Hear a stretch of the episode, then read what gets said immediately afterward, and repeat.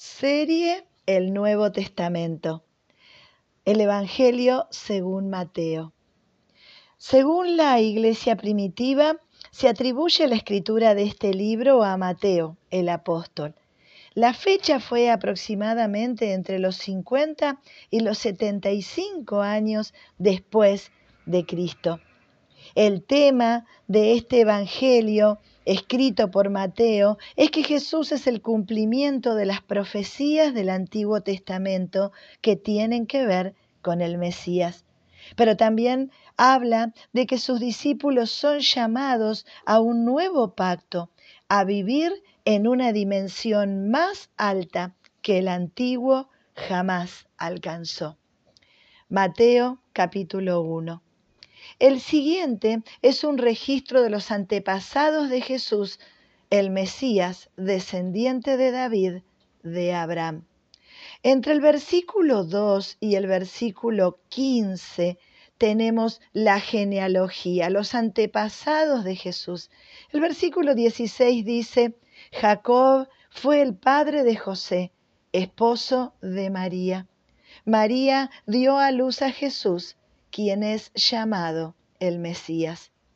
Todos los que aparecen en la lista abarcan 14 generaciones, desde Abraham hasta David. 14 desde David hasta el destierro a Babilonia y 14 desde el destierro a Babilonia hasta el Mesías. El nacimiento de Jesús el Mesías. Este es el relato de cómo nació Jesús el Mesías.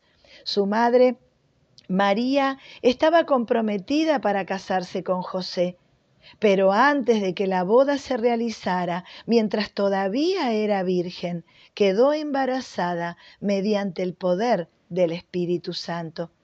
José, su prometido, era un hombre justo y no quiso avergonzarla en público. Por lo tanto, decidió romper el compromiso en privado. Mientras consideraba esa posibilidad, un ángel del Señor se le apareció en un sueño.